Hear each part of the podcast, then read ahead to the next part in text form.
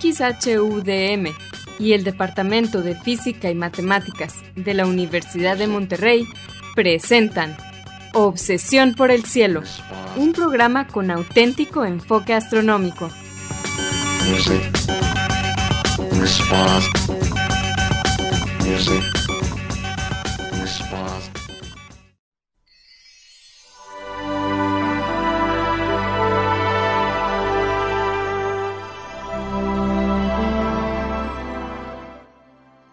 buenas tardes, sean todos bienvenidos a Obsesión por el Cielo, el único programa con enfoque astronómico y de exploración espacial en la ciudad de Monterrey y en la República Mexicana. Un servidor, Pedro Valdezada, profesor adjunto de astronomía del Departamento de Física y Matemáticas de la Universidad de Monterrey, les desea la más cordial bienvenida a este programa número 972 de Obsesión por el Cielo con fecha del martes 19 de julio del año 2022. En este programa comentaremos y pondremos en perspectiva algunas de las noticias que se relacionan con el estudio del universo y con la exploración del espacio que se dieron a conocer en estos últimos días.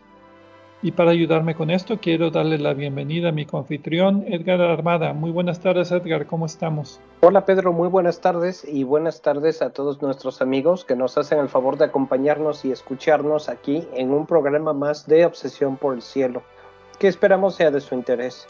Como siempre, quiero mandar un saludo a Celia Simón, Asgard Banda, Vicente Magallanes y a todos nuestros demás eh, amigos del equipo de Radio UDEM que hacen posible que este programa se transmita todos los martes de 8, perdón, de 7 a 8 pm todos los martes a través de Radio DEM en el 90.5 de FM en la ciudad de Monterrey y su área metropolitana.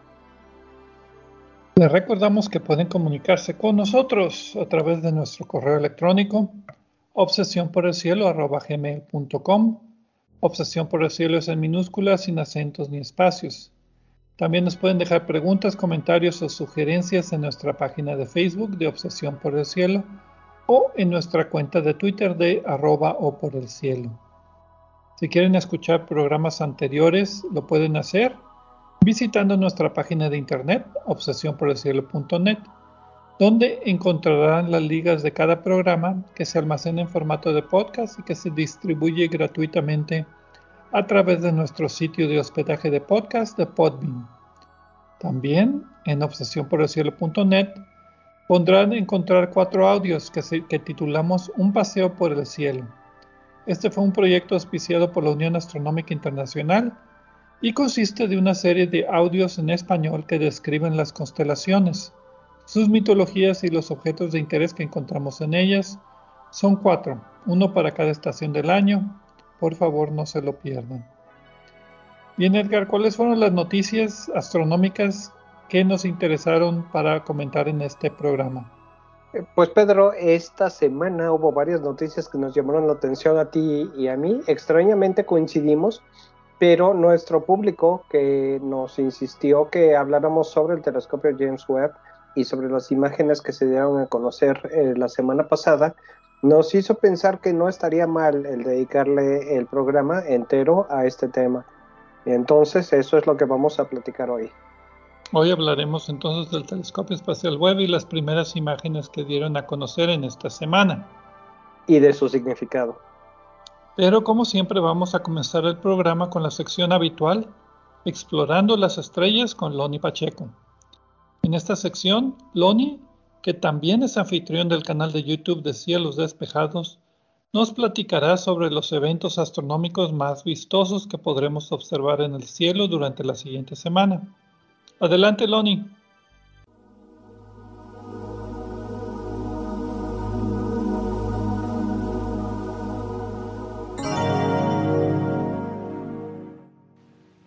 Hola amigos, soy Pablo Loni Pacheco, instructor de astronomía en el Observatorio de las Termas de San Joaquín, donde me encuentran todos los fines de semana. También soy conductor del canal de YouTube Cielos Despejados, tu canal de ciencia y astronomía en español. Bienvenidos a este espacio dedicado a los eventos celestes venideros. Esto es del 19 al 26 de julio de 2022. Los horarios estarán dados en tiempo del centro, que es válido para Monterrey, Guadalajara y Ciudad de México. Desde las 5.20 de la mañana tenemos oportunidad de observar varios planetas simultáneamente, repartidos a lo largo del zodíaco. Venus, Marte, Júpiter y Saturno, y con unos simples binoculares y un mapa adecuado podemos añadir a los planetas más distantes del sistema solar, Urano y Neptuno, así como el asteroide más brillante de todos, que es Vesta.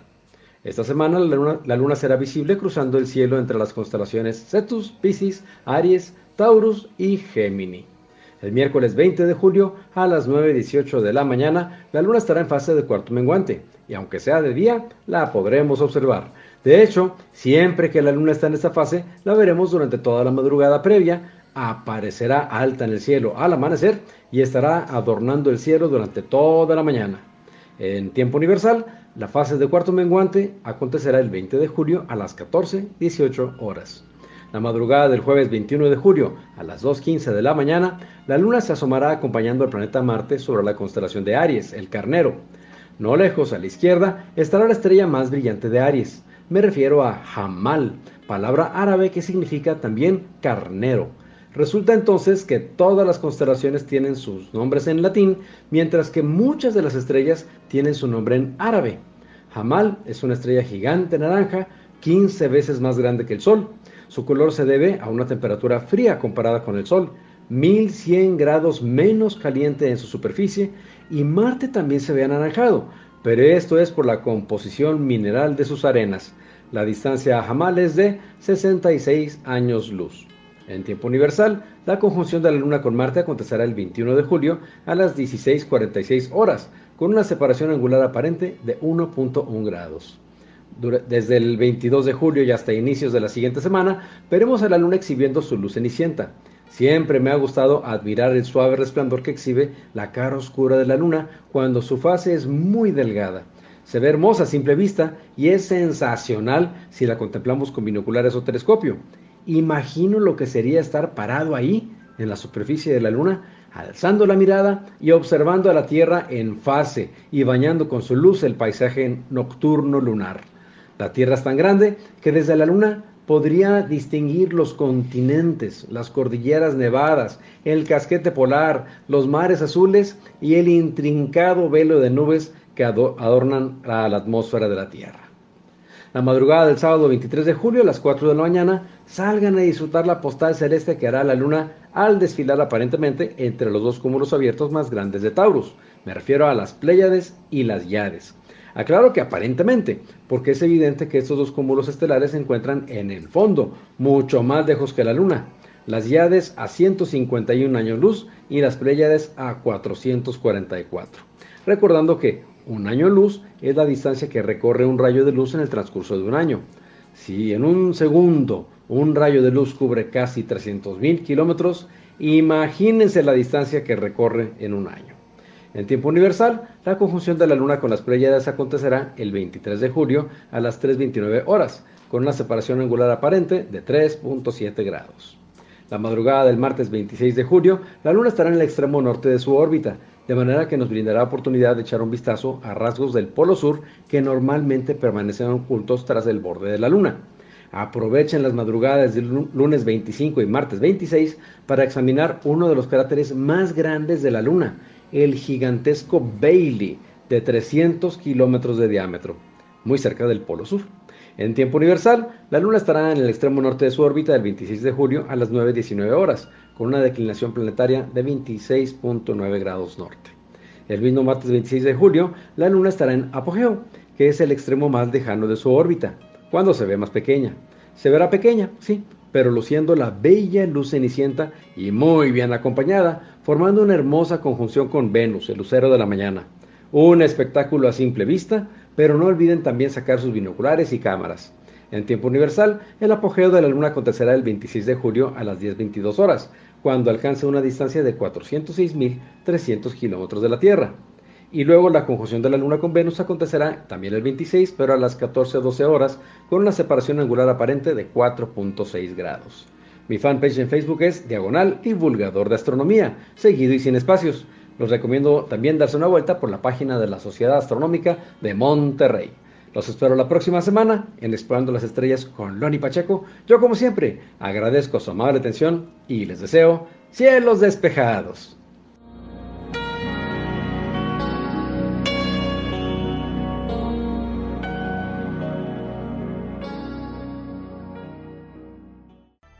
Muchas gracias, Loni, por tus efemérides astronómicas de la semana. Y pues bien, como dijimos en la introducción, vamos a hablar del telescopio espacial James Webb y sus imágenes, pero antes queremos hacer un anuncio. ¿Por qué no nos das haces los honores de anunciarlo, Edgar? Pues resulta que en Obsesión por el Cielo eh, vamos a tener un programa nuevo que no va a ser solo, eh, o sea, no vamos a hacer solo Obsesión por el Cielo, sí va a ser un programa de Obsesión por el Cielo, pero va a ser un poquito más a fondo sobre algunos temas. Se trata de un programa que va a estar solo en podcast y se va a llamar Punto Focal. Obsesión por el cielo, punto focal.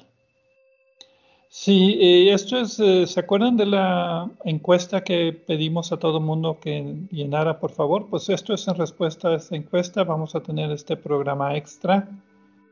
Una vez al mes vamos a empezarlo a principios de mes, el día primero de mes, si más recuerdo esa es la idea. Y el tema pues va a ser un tema un poco más a profundidad, con más tiempo y también con más, eh, más eh, conductores. Vamos a tener a Gerardo Ramón Fox, eh, un astrofísico, se graduó de la Universidad de St. Andrews en Escocia es de aquí de Monterrey y pues se va a unir aquí al equipo de Obsesión por el Cielo para este especial punto focal de Obsesión por el Cielo. Y el primer tema va a ser el telescopio espacial Gaia eh, eh, y las contribuciones de Gaia a la astrofísica. No se lo vayan a perder, va a ser como digo a principios de mes y pues ya estamos planeando cómo, cómo realizar el programa cruzando los dedos que salga bien. Sí, esperamos que sea, eh, que lo puedan escuchar. Eh, eh, como digo, solo va a estar en podcast por las limitaciones que tenemos de tiempo. Este programa va a durar un poco más, hasta hora y media, y vamos a entrarle un poco más a profundidad en algunos asuntos que son de interés en las investigaciones actuales de, la astronomía, ¿no? Y también a los temas que nos indicaron en las encuestas.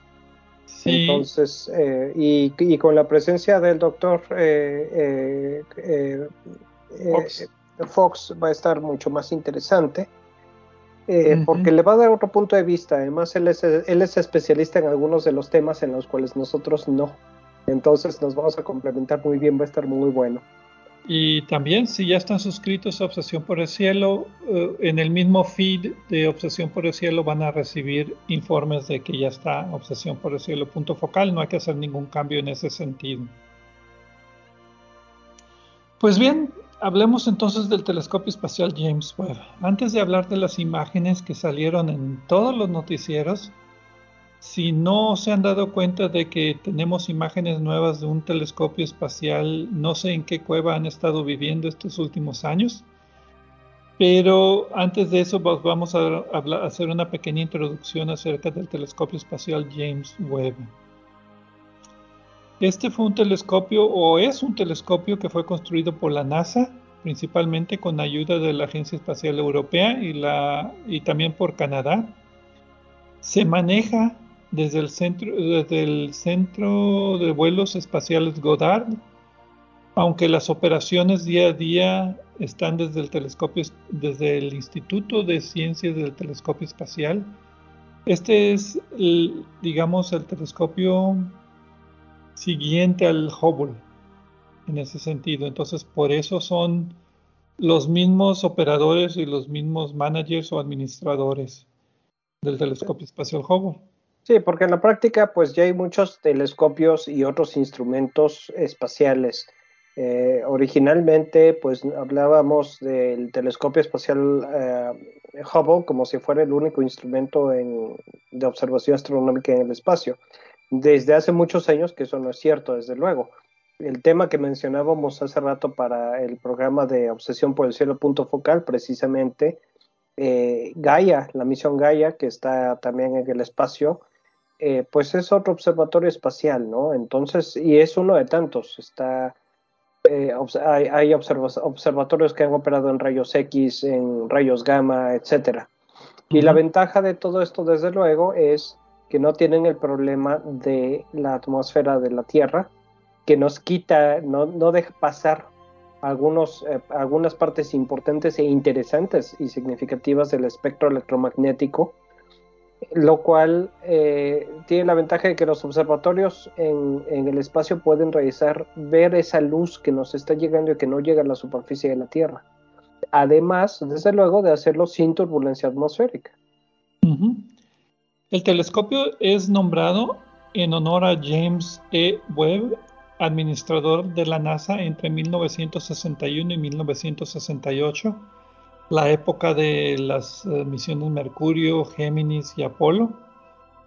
Y fue construido por eh, el, contratista principal fue Northrop Grumman y fue planeado desde 1996 y terminó la construcción, pues digamos en el 2021 fue cuando fue lanzado, entonces fueron 25 años para la construcción completa. Eh, consta de 18 espejos hexagonales hechos de berilio y recubiertos con oro, son bien caritos, para tener un telescopio con un diámetro de seis y medio metros. Comparen eso con el telescopio espacial Hubble que nada más es de 2.4 metros. Entonces tiene seis veces el área recolectora del Hubble para principiar. Y, ya que hablando de que es muy bien carito, eh, créanme, el oro con el que está recubierto los espejos de berilio no es para nada lo más, lo más costoso del instrumento. Fueron 10 eh, mil millones de dólares en total. Sí, prácticamente 10 veces lo que se pensaba que originalmente costaría. La cosa es que estuvo a punto de ser cancelado varias veces, ya se imaginarán por qué, pero siempre de alguna manera, de algún lugar salía un poco más de dinero para seguir adelante. Eh, y la cosa es que eh, realmente creo que no fue, desde el punto de vista de administración de proyectos, no fue un proyecto exitoso.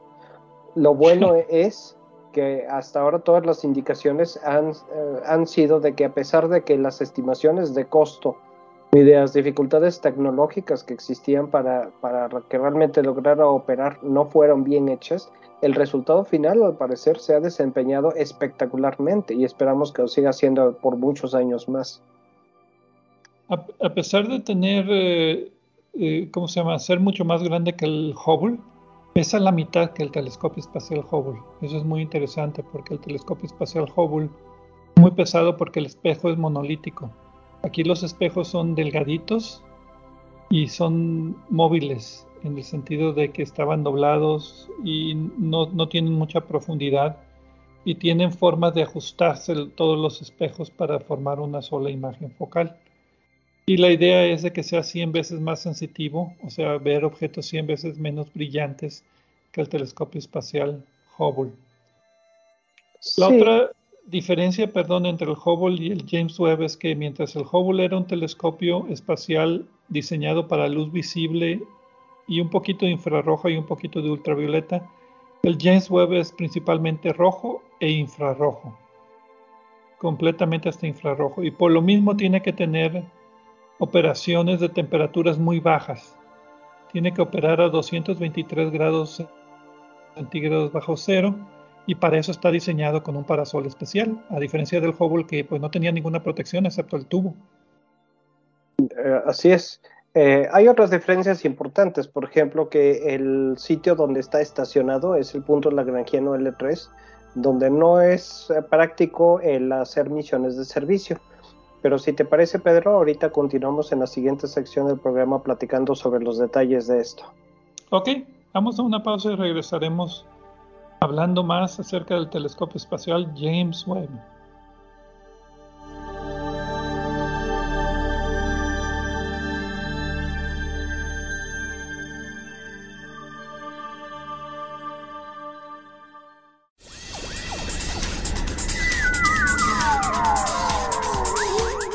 Sigue explorando el cielo con nosotros. En un momento continuamos.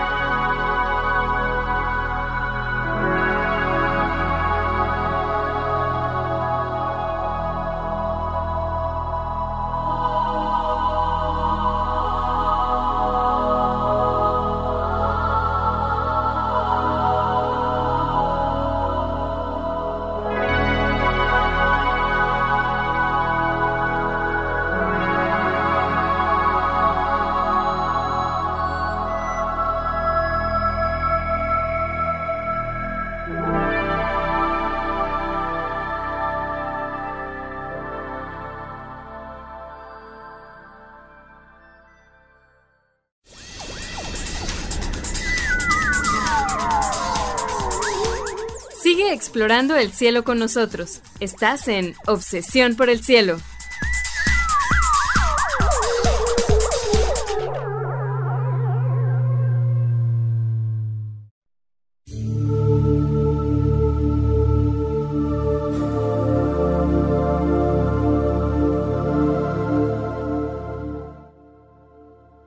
Regresamos a Obsesión por el Cielo, no con las noticias astronómicas de la semana, con las imágenes astronómicas de la semana del telescopio espacial James Webb.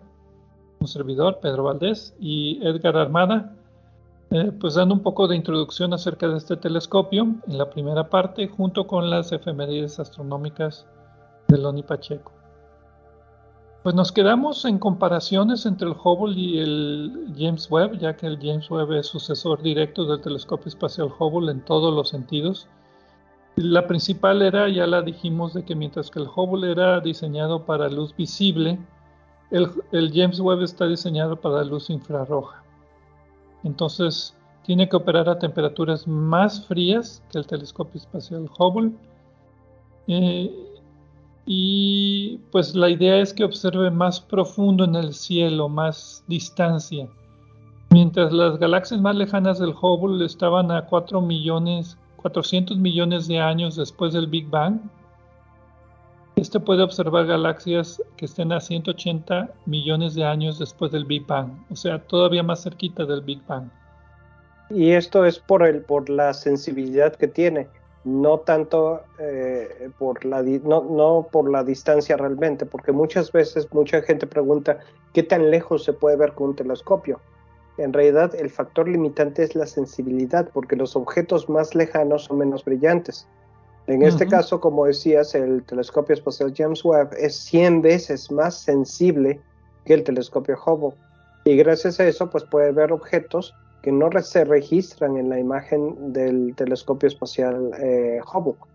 Y por otra parte, un aspecto muy importante es el tamaño del espejo, porque con ese espejo tan grande tiene una mayor resolución entonces se pueden eh, captar detalles más finos de varios objetos de interés en el espacio, espectros eh, o análisis de los colores de luz mucho más sensibles que detectan con más detalle las sustancias que, están en las estrellas o en las galaxias. Eh, y esto pues de hecho se ve en las imágenes. Hay algunas comparaciones publicadas donde se ve el mismo objeto astronómico fotografiado con el Hubble y el mismo objeto fotografiado con el James Webb. Y se ve la diferencia en, cómo se ven los detalles más finos. Y creo que eso es una de las cosas más impresionantes de este telescopio. Sí, eh, aparte de, pues bueno, como tú decías, está en el espacio, entonces no hay turbulencia atmosférica. Puede ver longitudes de onda infrarrojas que son bloqueadas por la atmósfera terrestre Puede haber objetos que son todavía más fríos porque está diseñado para el infrarrojo. Objetos fríos emiten predominantemente en el infrarrojo. Em, también la luz infrarroja puede atravesar con mayor facilidad las nubes de polvo que hay en la galaxia. Y también podemos observar galaxias que están muy distantes, que emiten su luz en luz visible, pero debido a la expansión del espacio, cuando nos llega la luz, pues ya no es luz roja, es luz infrarroja. Entonces por eso también tiene la, la posibilidad de ver objetos a mayor profundidad o mayor distancia que un telescopio normal. alguien me preguntaba, Pedro, por qué no se hizo el James Webb para observar cómo nosotros vemos las cosas con nuestros ojos y nuestra sensibilidad. Y la razón ah, es que eh, estos son los, los, el espacio del espectro electromagnético que resulta más útil para un telescopio espacial. Muchas de las observaciones que se pueden hacer eh, de los mismos objetos, inclusive en otras áreas del espectro, en otros colores de luz, si quieren verlo así, se pueden hacer sin mayor problema desde la Tierra. Eh, en cambio, eh, este, este, con esta sensibilidad vamos a poder observar justamente lo que no se puede ver desde la Tierra y sacarle más provecho al instrumento de esta manera, ¿no?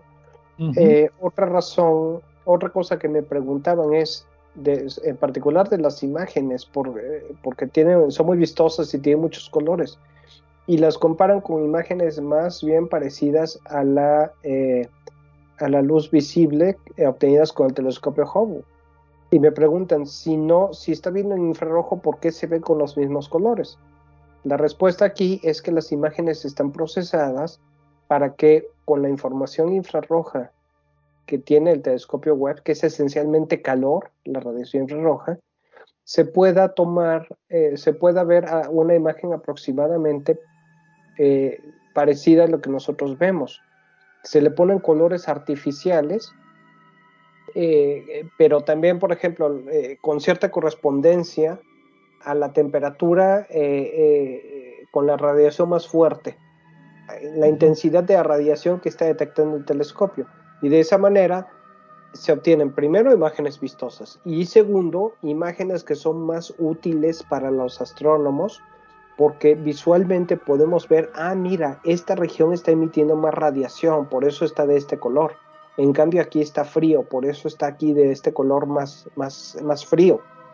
Entonces, colores, colores falsos. Esos son los colores falsos.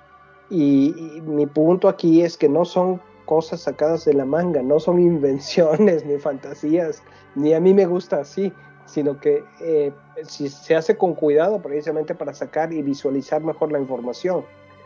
Desde luego que cuando se analiza con computadora, pues se le pueden poner tantos colores como, como, como estén en los datos, en la resolución de los datos.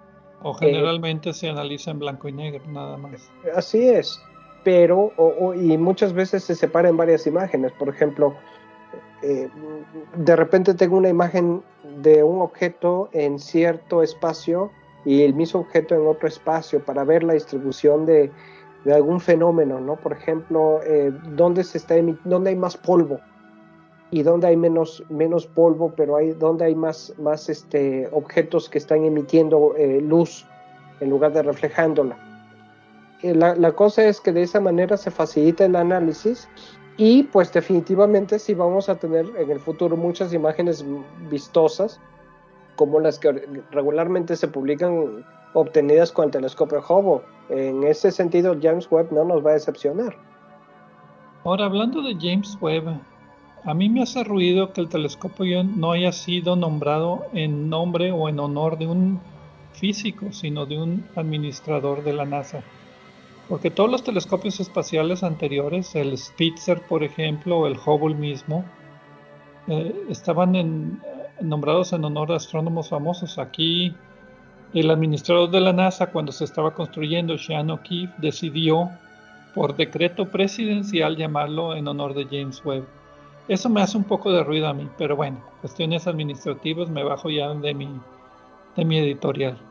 Bueno, sí, eh, a mí me hace ruido, pero también sé que muchas veces los administradores son los que hacen que estas cosas se muevan. Definitivamente James Webb, a quien nunca lo conocí en persona, pero sí lo recuerdo, cuántos años tenía, no sé, depende de qué época, ¿no? Pero obviamente pues no estaba yo metido en esto como, como, como ahora. La cosa es que lo recuerdo muy bien porque siempre estaba detrás de las escenas. Él no era de los que tomaban el crédito, los que tomaban crédito eran los, los que estaban en las naves espaciales. Pero realmente él era uno de los que estaban atrás de esto, empujando las cosas y haciendo que pasaran, muchas veces peleándose con eh, los líderes políticos que por otros motivos querían desviar los fondos que terminaban en la NASA a otros proyectos.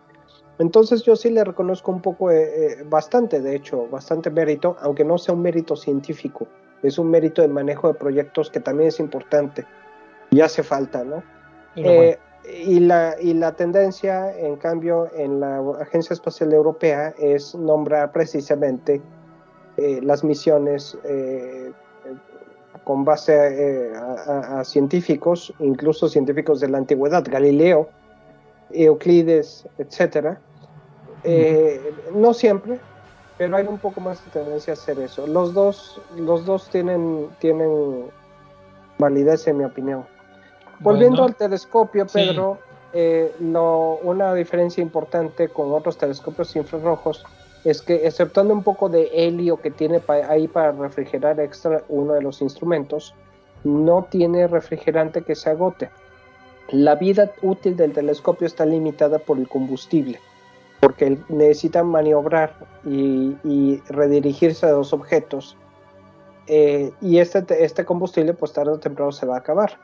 Afortunadamente, en el lanzamiento eh, con el cohete Ariane 5, si mal no recuerdo, uno de los últimos de ese modelo, eh, fue tan perfecto que sobró bastante combustible y se piensa que podría operar hasta 10 años o más en lugar del, tiempo que originalmente se había planeado como mínimo de 5 años. Lo último que vi yo, lo último que vi yo es que estaban planeando 20 años. Me parece muy bien. Y en este caso, eh, realmente los ingenieros de la Agencia Espacial Europea sabían muy bien de qué se trataba y se esforzaron por hacer que el, lanzamiento fuera perfecto porque sabían que cada onza, cada gramo de desempeño que lograran del cohete y, y en el lanzamiento se iba a traducir en tiempo extra para el instrumento. Y pues eso amortiza mucho lo que terminó costando. ¿no? Hablando de instrumentos, el telescopio está eh, pues básicamente tiene cuatro instrumentos. Una cámara infrarroja que opera en el infrarrojo cercano entre 0.6 y 5 micras. De, son 10 eh, chips de 4 megapíxeles cada uno.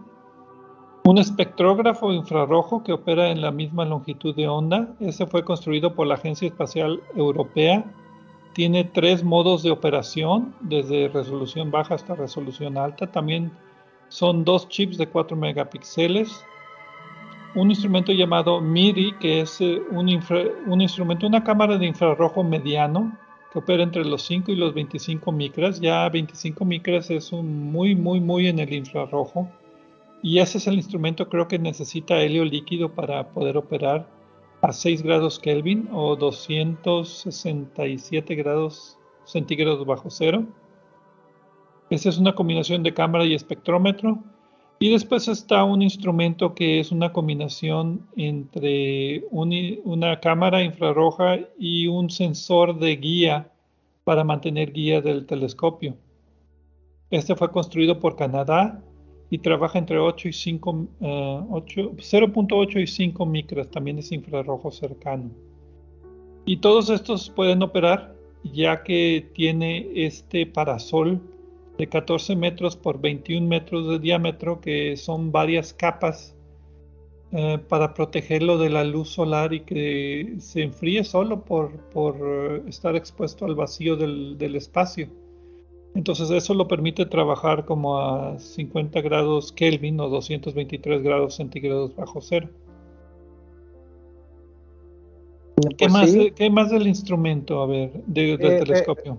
Del, del, instrumento hecho en Canadá en realidad está diseñado en Canadá. Eh, los canadienses subcontrataron con, me parece que con, con, Honeywell, una compañía, bueno, la verdad es que sí tiene instalaciones en Canadá, pero nada más antes de que alguien nos diga que nos equivocamos, hago la, la precisión de esto.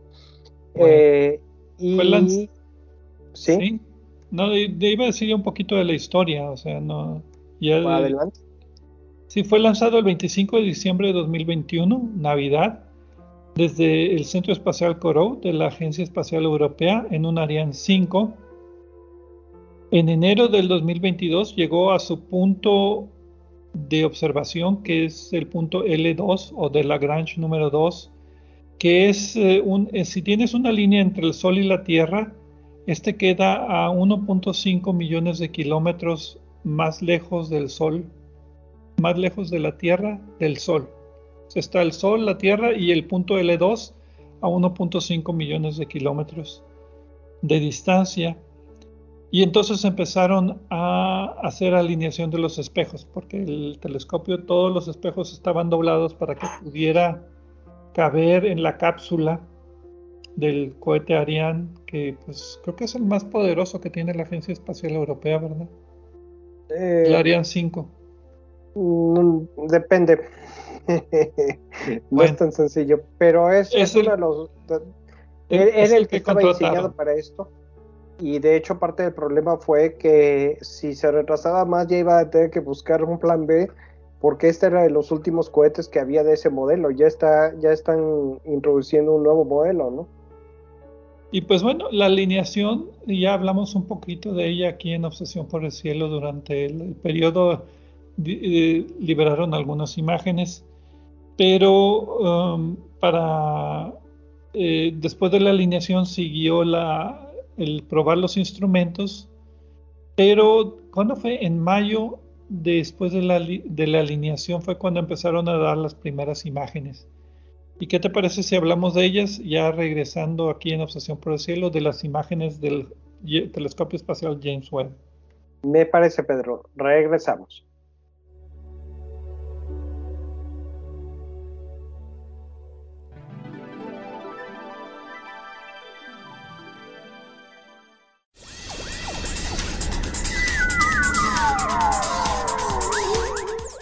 Explorando el cielo con nosotros. En un momento continuamos.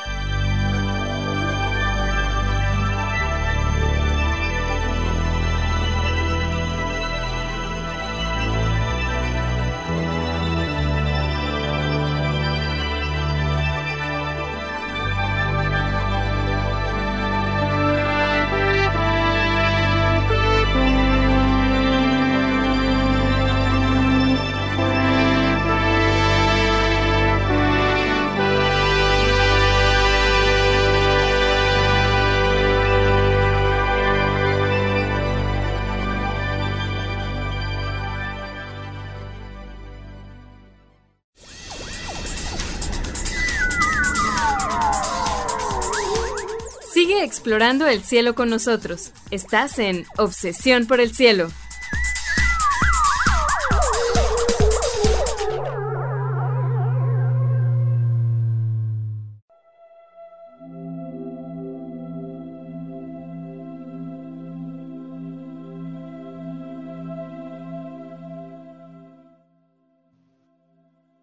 Regresamos aquí a Obsesión por el Cielo con el especial acerca del telescopio espacial James Webb. En la primera parte del programa, Loni Pacheco nos compartió sus efemérides astronómicas y Edgar Armada y un servidor, Pedro Valdés, comenzamos a hablar acerca del telescopio espacial James Webb. Dimos una pequeña introducción que se alargó para la segunda parte. Y ya en esta tercera parte del programa, pues vamos a hablar acerca de las imágenes tan bonitas del telescopio espacial James Webb que me dejaron con la boca abierta.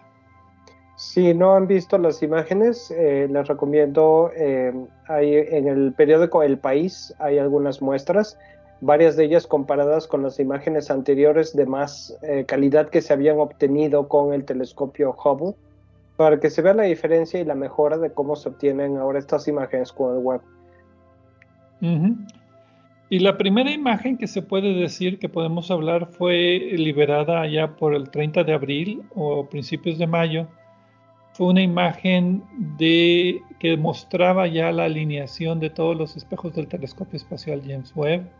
Creo que fue un campo de la nube magallánica mayor, si mal no me acuerdo, 8 micras, ¿verdad? fueron varias que se liberaron. Fue la, fue la imagen, bueno, si es la imagen de guía a la que te refieres.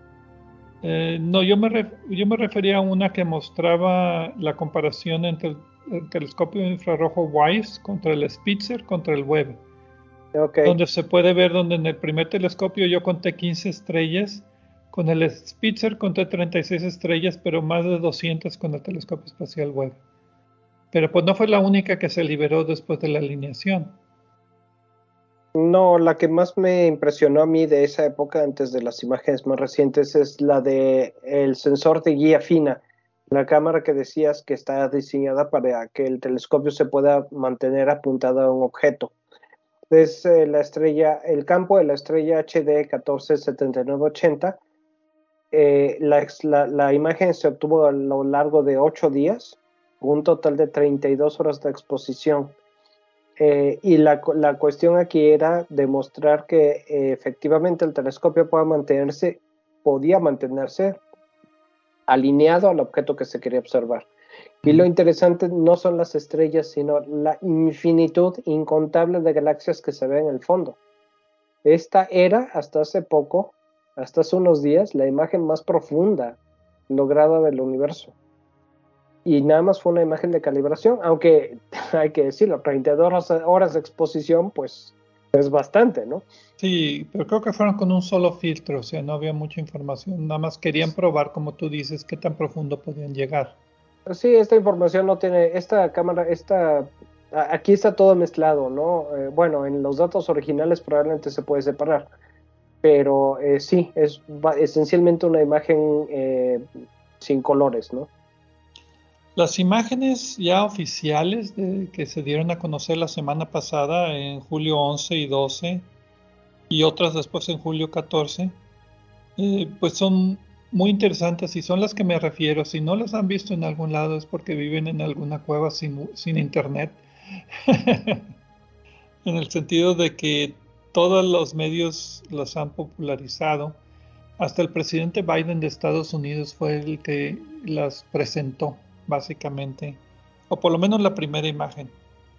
Entonces, la primera imagen que es parecida a la que tú mencionaste fue de un campo de galaxias llamado SMACS J0723.3-37327, perdonen ahí, pero es un grupo de galaxias que está a 4.600 millones de años luz de distancia en la constelación de Bolans, que es una constelación que está en el hemisferio sur.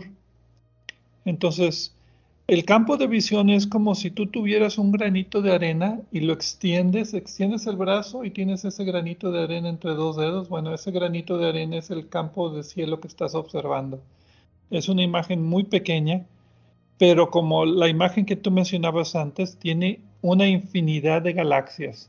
Tiene algunas estrellas brillantes, un cúmulo de galaxias cercano y después se pueden ver galaxias más lejanas en, efecto del lente gravitacional alrededor de este grupo de galaxias más cercano. Y escogí, ¿lo estás viendo? Eh, sí, lo estoy viendo, estoy contando nada más ocho o nueve estrellas brillantes, todo lo demás son puras galaxias. Fueron doce y media horas de exposición nada más, y lo escogieron porque también el telescopio espacial Hubble, el Planck, el Chandra, que son telescopios también nombrados sobre científicos. Otra vez me subo a mi, a mi editorial. Pero es como un campo de calibración para comparar diferentes instrumentos, diferentes telescopios. Entonces por eso lo escogieron. Y muchas de las comparaciones que tú mencionabas, que aparecen en algunos medios, son de cómo se ven las galaxias de fondo con el, con el Hubble, por ejemplo, y con el Webb. Y la diferencia es enorme. Es como no sé, yo diría 10 veces más claro las imágenes. Sí, otra de las imágenes impresionantes de galaxias es la del eh, una que muestra un grupo de cinco galaxias que están atrapadas gravitacionalmente, el quinteto de Stefan. Bueno, cuatro de las cinco están atrapadas gravitacionalmente, la quinta está mucho más cercana. Sí, es, es, cierto, la quinta está mucho más cercana hacia nosotros, pero está en la misma línea de visión.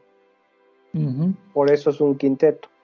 Sí, eh, las cuatro galaxias lejanas están a 290 millones de años luz de distancia y la galaxia cercana está como a 40 millones de años luz de distancia, una de ellas. Antes se pensaba que todas estaban en interacción gravitacional, pero ahora nada más se sabe ya de ciencia cierta que cuatro de ellas sí y la otra está por casualidad en la misma dirección pero aún esta galaxia que está a 40 millones de años luz de distancia, se pueden ver regiones de formaciones de estrellas y estrellas individuales. Yo me quedé con la boca abierta cuando vi que tenía estrellas individuales que se podían ver una galaxia a 40 millones de años luz de distancia. Eh, una de las cosas, para mí esta imagen está un poquito sobreexpuesta, eh, eh, pero depende también de lo que uno quiera observar. Y esta, este grupo de galaxias es, es, un, es interesante fotografiarlo en telescopio. Desde luego no con no son fotos tan impresionantes como las de las como estas, ¿no? Y no, se ven las, no se ven las estrellas individuales. Otra de las imágenes muy bonitas es de una nebulosa planetaria, la nebulosa planetaria NGC 3132 en la constelación de Vela, también en el hemisferio sur, a 2600 años luz de distancia. Esta sí se puede ver, eh, la llaman la nebulosa del anillo del hemisferio sur, porque se parece mucho a la nebulosa del anillo del hemisferio norte, en la, colonia, en la constelación del, en la colonia de Lira. en la constelación de Lira, bueno, las constelaciones son colonias. Ahí a la vuelta de tu casa, Pedro. Que es una galax es una nebulosa planetaria que está emitiendo en dos direcciones. Ay, ¿cómo lo puedo ver? es, imagínense dos tazas que las pones la parte de abajo una contra la otra, entonces como que se abren en dos direcciones opuestas y la estás viendo de frente de una de esas direcciones. No sé si me expliqué. No se puede ver la forma que tiene. Como, un, reloj, como un reloj de arena. Ándale, como un reloj de arena visto de arriba. Desde arriba, exactamente. Entonces no se ve bien la forma que tiene. Sí sabemos que tiene esa forma por otras consideraciones. Pero también, si notas la imagen a los lados, hay galaxias de fondo que se pueden ver a través de la nebulosa planetaria. Sí, y es eh, esta es mi imagen favorita. Pero también eh, me gusta por, la, por no solo por las galaxias de fondo, sino también porque eh, hay otra hay una estrella que está allí que es la que la que emitió el polvo y el gas de la que formó la nebulosa y hay otra estrella que está pegadita y en las imágenes del Hubble es prácticamente imposible ver esa estrella. En las imágenes del James Webb se separan claramente. Y desde luego, en todas estas, lo más impresionante son las galaxias de fondo. Siempre en las fotos del espacio profundo me gusta poderme buscar a mí galaxias de fondo, porque me gusta, me llama la atención, no sé, no sé explicar por qué, pero en este caso pues es para sentarse y estar un buen rato allí, ¿eh? Fíjate, se me pasó la nebulosa de la Carina, eh, nebulosa de Carina NGC 3324, 8500 años luz de distancia. Es una nebulosa de a diferencia de la nebulosa planetaria, que es una estrella que está ya expeliendo sus gases y que está, digamos, terminando su existencia, la nebulosa Carina es una nebulosa de formación de estrellas. Es cuatro veces más grande que la nebulosa de Orión, pero no es tan llamativa porque en el hemisferio sur pues, no, no es tan reconocida como la nebulosa de Orión en el hemisferio norte. Y tiene una estrella, una de las estrellas más brillantes y más grandes de toda la galaxia que se llama Eta Carina. Esa me gusta mucho porque es una nebulosa que está siendo evaporada por las estrellas brillantes que emiten luz ultravioleta y, se puede ver como las cortinas de humo oscuro, así con todos los pliegues de la cortina, como si estuviéramos en uno de los cines antiguos o los teatros antiguos que tenían una cortina que podías ver la cortina cómo se doblaba. Aquí puedes ver la cortina y la puedes ver evaporándose cuando le pega la luz ultravioleta. Me recuerda mucho a los pilares de la creación, que es otra nebulosa que tomó el telescopio espacial Hubble hacía tiempo. Esta es mi foto favorita. Eh, pues ah, sí, realmente cuesta trabajo elegirlas. Eh, otra de las que me gusta mucho es eh, la de la de ¿cómo se llama? WASP 96B. Bueno, eso no fue foto. no, pero me hace rato estaba hablando de que la resolución del telescopio no solo es en, ver los objetos con más detalle, sino también en obtener más detalle de los espectros. En los espectros se analiza el color de la luz de los objetos y con base a eso se puede detectar las sustancias que están eh, eh, en, reacciones químicas en estos objetos. Y en este caso, lo que hicieron es una de las cosas que más se van a usar con, hacer con este instrumento, con el James Webb, que es el estudio de las eh, atmósferas de los exoplanetas. El, WASP 96b es un, planeta, un exoplaneta. En particular detectaron eh, en varios puntos del espectro que es impresionantemente, eh, bueno, la gráfica que tengo no es muy, buena, pero sí está impresionante para un planeta en otra estrella. los picos del agua, las señales del agua, y en particular la detección de nubes en, esos, en este planeta. Eh, se trata de un Júpiter, de un planeta tipo Júpiter, pero con la mitad de masa, aunque es mucho más grande que Júpiter. Los, de los que le llaman esponjosos, los planetas super esponjosos o esponjados, ¿no? Sí, el planeta tiene la mitad de la masa de Júpiter, tiene un diámetro 20% más grande que Júpiter, está a 1120 años luz de distancia en la constelación de Phoenix, otra vez en el, el Fénix está en el hemisferio sur, y orbita en un periodo de 3.4 días a un 10-12% de la distancia de Mercurio al Sol. Por eso está tan caliente el planeta y por eso está tan inflado el planeta. Y lo que hacen es tomar el espectro mientras el planeta está pasando enfrente de la estrella. Es un planeta que transita. El tránsito dura unas 6.4 horas y después lo comparan con el espectro cuando el planeta no está cruzando enfrente. Y la diferencia entre los dos espectros es precisamente la composición química que está afectando la luz que pasa a través de la atmósfera del planeta proveniente de la estrella original. Y ahí es donde se ven las eh, emisiones y absorciones de agua y la presencia de pues, aerosoles o nubes que no se esperaba para este sistema.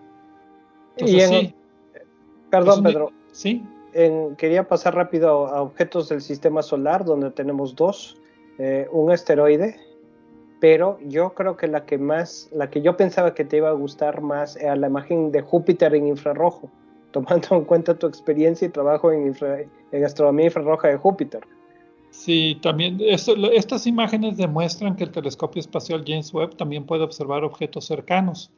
Aunque Júpiter está sobreexpuesta, en, el sentido de que a mí se me hizo que, pues por más corta que haga la exposición, Júpiter está muy cerca y muy brillante y tuvo problemas para captarla bien, aunque se puede ver el anillo de Júpiter. No sé si viste la imagen con el anillo. Sí, sí, que brilla en infrarrojo. Sí, y la del asteroide, pues también lo que demuestra es que el, telescopio puede seguir objetos que no están, que se están moviendo en el sistema solar. Entonces estaban ahí tratando de comprobar que sí pueden darle seguimiento a objetos eh, que se están moviendo, ¿verdad? Eh, moviéndose rápido, además. Rápidamente, sí. Y no en una órbita predecible, ¿no? Las estrellas esencialmente están fijas, en este caso no, y también es una imagen interesante por eso. Ok. Pues bueno, creo que con esto ya terminamos el programa, porque ya no hay más fotografías más que estas. Pero esperen más fotografías del telescopio espacial James Webb, porque la verdad cada una es un deleite observarla y recomiendo mucho que las bajen en eh, originales. O sea, son megapíxeles, pero vale la pena, como decía Edgar, andar buscando todas las galaxias, las estructuras de las galaxias de fondo. Y pues muchas gracias por escucharnos y dedicarnos una hora de su semana para compartir la astronomía con nosotros. Y nos veremos la próxima semana aquí en Obsesión por el Cielo.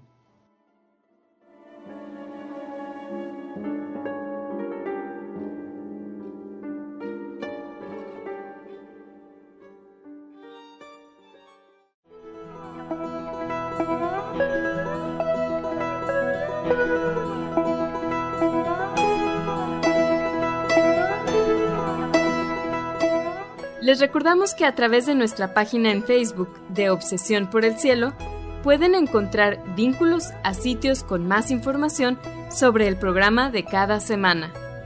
También pueden sugerir temas, hacernos preguntas de astronomía y encontrar los podcasts de cada programa. Gracias por acompañarnos en una edición más de Obsesión por el Cielo.